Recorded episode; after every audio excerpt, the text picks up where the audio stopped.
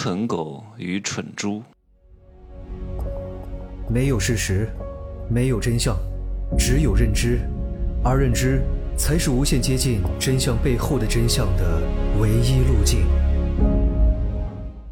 哈喽，大家好，我是蒸汽学长哈。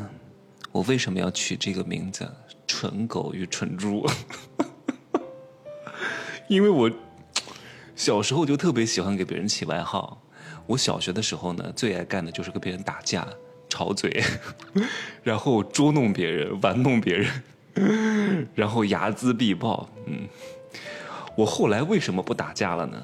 就是我意识到我还挺帅的，万一把我的脸打毁容了，可不得了。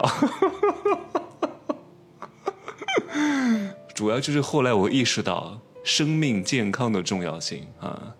小时候呢，都是比较调皮、无知无畏的，我是刻在骨子里的。有一种领导性格嗯，就是我喜欢指挥别人，喜欢安排别人干这个事情、干那个事情。以前就是儿童团团长，我们家门口的小孩都是我组织起来的啊。谁不听话，我就会把他踢出组织；谁不听话，我就会把他隔离；谁不听话，违反了规则，我会让所有的小朋友都不跟他玩。然后他家长还过来求我说：“哎呀，你怎么能这样呢？你要带我们家小孩玩啊，不能把他搞孤立呀。”我说他要承认他的错误，才能重新加入我们的组织，懂吗？我比他们一般也就大个两三岁左右，哈，就带他们一群人玩。然后呢，蠢狗和蠢猪 都是我以前给别人起的外号。我记得上初中的时候，有一个同学哈，他，哎，我具体叫什么名字我就不说了哈，就是姓汪。我说汪，那就汪汪汪，那就是狗。然后呢，有点笨笨的，然后一直都是我的侍从哈，经常来黏着我，跟我一块儿走，然后帮我做很多事情。每天上学呢，他都要先从他家，然后到我家喊我一声，还挺远的，还挺绕路的，每天都是如此。然后跟我一块去上学，我就喊他蠢狗。蠢狗，因为他姓汪，我就喊他蠢狗。然后还有另外一个，我们家以前不是开那个洗头城的嘛，有很多小姑娘啊，我应该算是从女人堆里面长大的，呃，但是也和男人打交道。然后有一个呃小姐姐啊，你可以去掉后面那个“姐”字，有一点笨，我就喊她蠢猪，把她骂哭了。我在上五年级哎，真的。我作为老板娘家的儿子，我说你这个蠢猪怎么这么蠢？所以我这个蠢货在短视频当中的，也不是我刻意说的，真的有些东西啊，它只是我骨子里面的一部分。我把它拿出来，并且放大了，真的就是浑然天成。我为什么说很多人模仿不了我呢？因为你刻意去模仿我，只会画虎不成反类犬。因为这是我骨子里的东西，我是天赋异禀，你很难模仿得出我那种劲道。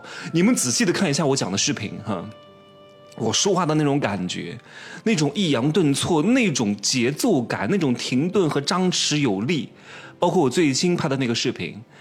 呃，虽然说已经被限流了，但是你看我最后讲的那几句话啊，送给各位一句话，然后无他，哎呀，我有时候都会看好几遍。我说，哎，我当时怎么会做这个表情啊？好，这些这个题外话呢，我就说这么多啊。其实现在很多所谓的零零后，或者是刚刚进入职场的这波人，太任性了，也就是蠢猪和蠢狗啊，他们把职场。太不当回事儿了！你没钱还任性，人丑还颜控，凭什么摸口袋照镜子，看看自己凭什么可以任性？你肆意妄为的任性，等待你的三十岁，就是臭鱼烂虾，就是五十块钱桥洞里面还要被别人讨价还价。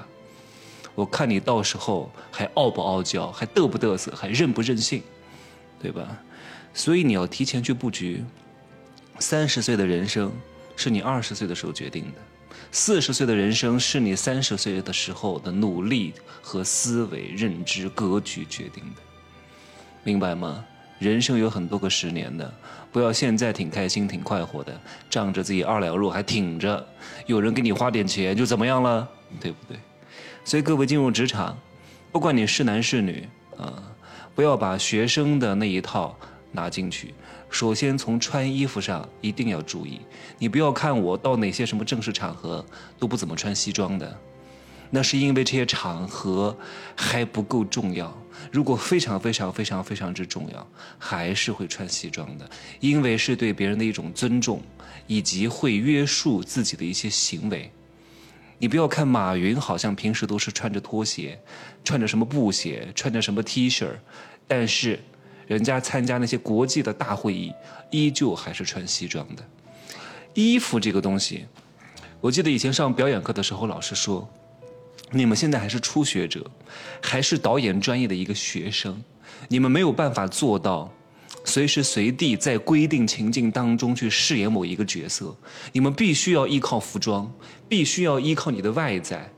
当你穿上了，你就扮上了；扮上了，你就演上了。你会相信自己这个角色。我不相信大多数人可以穿着 T 恤在那挥斥方遒，在那正襟危坐。在那讲那些特别大的道理，在那讲那些很很厉害的言语，在那开始恢宏的气势讲一些东西，大多数人是绝对做不到的。因为衣服会决定他的很多行为和言语。你穿着拖鞋，穿着 T 恤，松松垮垮的，你不具备一定的气势，不具备一定的底蕴和强大的内核，你一定会被这个衣服带偏的。你一定会走路就是吊儿郎当的，然后翘着二郎腿，然后说话油里油气的。你不相信，你去试试看。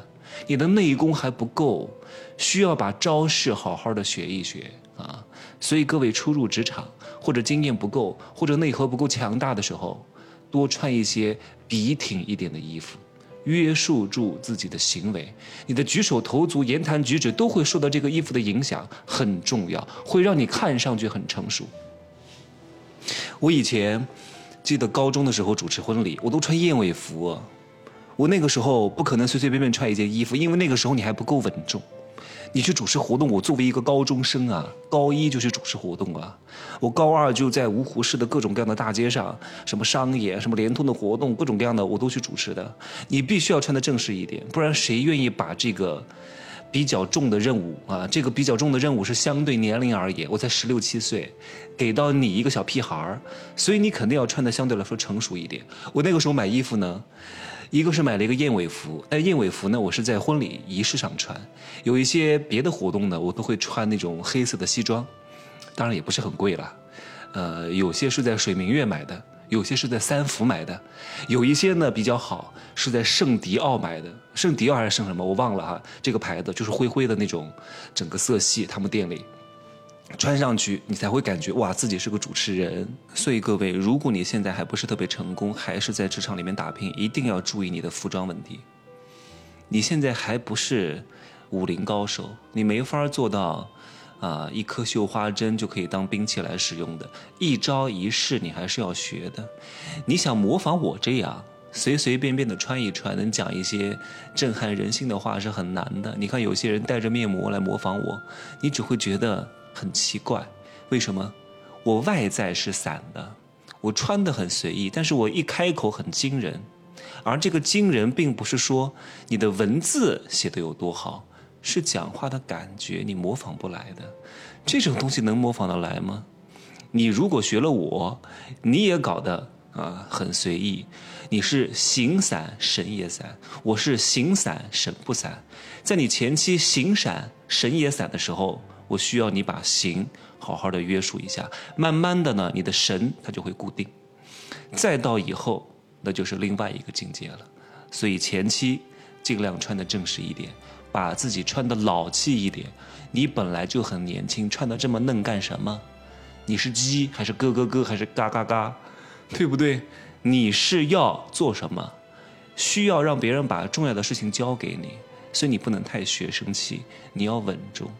特别是在一些事业单位，一些公职更要稳重，不能穿得花里胡哨的，事事有着落，句句有回应，让别人感觉这个事儿交给你，哪怕办的不出彩，但是至少不会出大错。如果每一件你都能够做到个百分之七八十，然后呢，还有一点很重要啊，就是给你一件任务，你不要今天接到了，到了月底啊，隔了三十天再说。我做的怎么样？你那个时候做的不好，你就栽了。领导会觉得你这三十天没有任何的汇报，我以为你做的非常不错，结果呢，你只完成了百分之二十。所以做的好与不好不重要，前期一定要每隔一个节点就汇报一次，遇到了哪些问题，做到了什么进度啊？遇到问题要反馈，反馈看看领导给什么建议，你不要直接问怎么办，该该怎么搞啊？What, where, 什么 why？不要这样问，你要把你遇到的问题讲出来，以及你想到的一些方案 A 或者 B。